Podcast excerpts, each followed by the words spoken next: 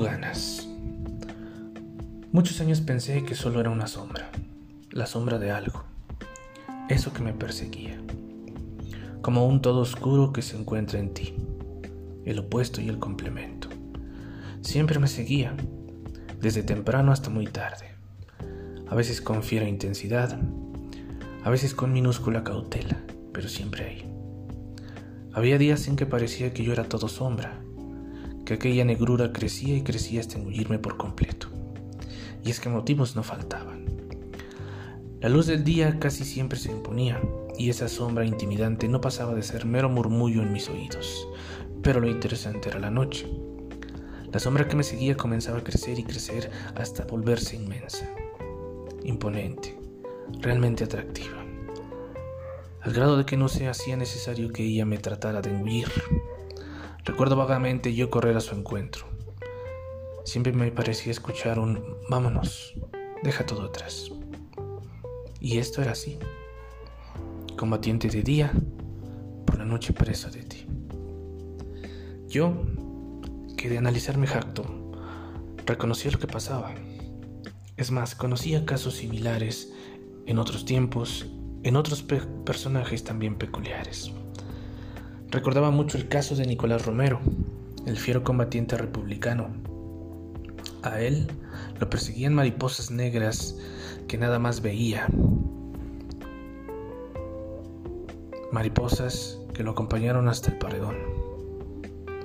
Otro caso, el del también combatiente y general republicano Vicente Arriba Palacio, a quien la patria le reclamaba y quien lo empujó a levantar desarrapados en Michoacán.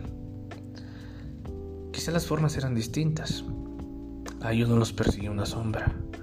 A mí la patria no me hablaba al oído, pero solo se trataba de un mensajero distinto.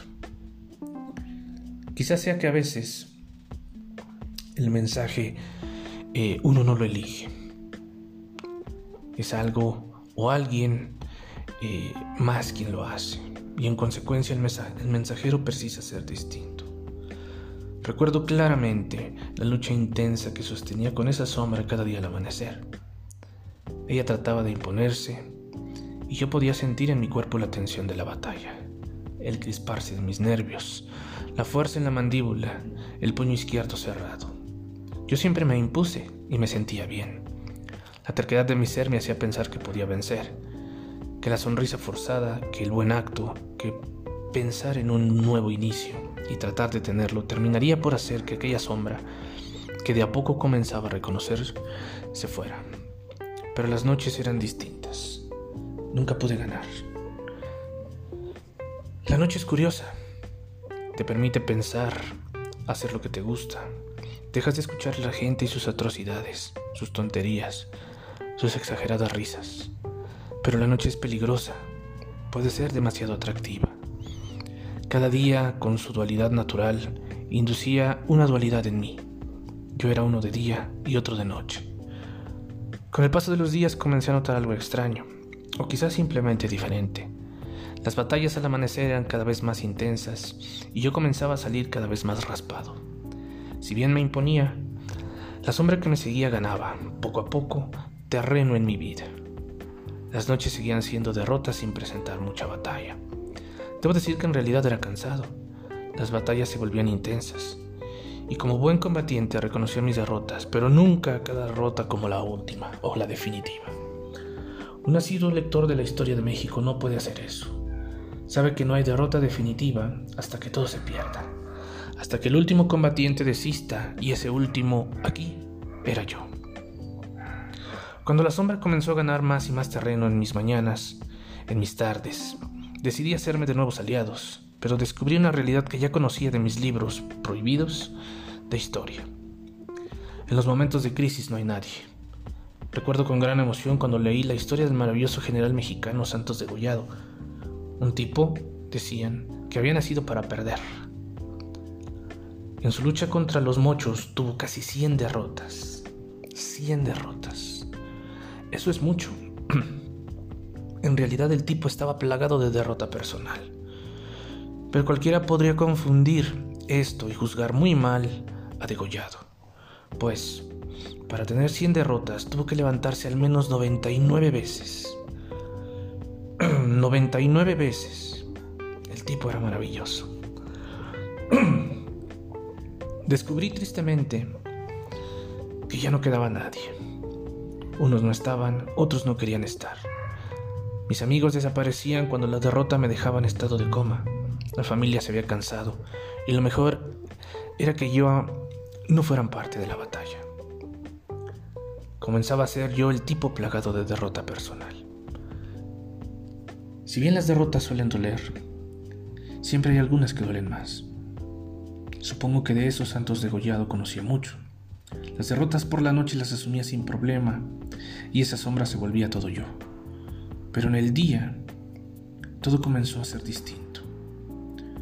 Todo a medida que la sombra se apoderaba de mí, de todo mi ser.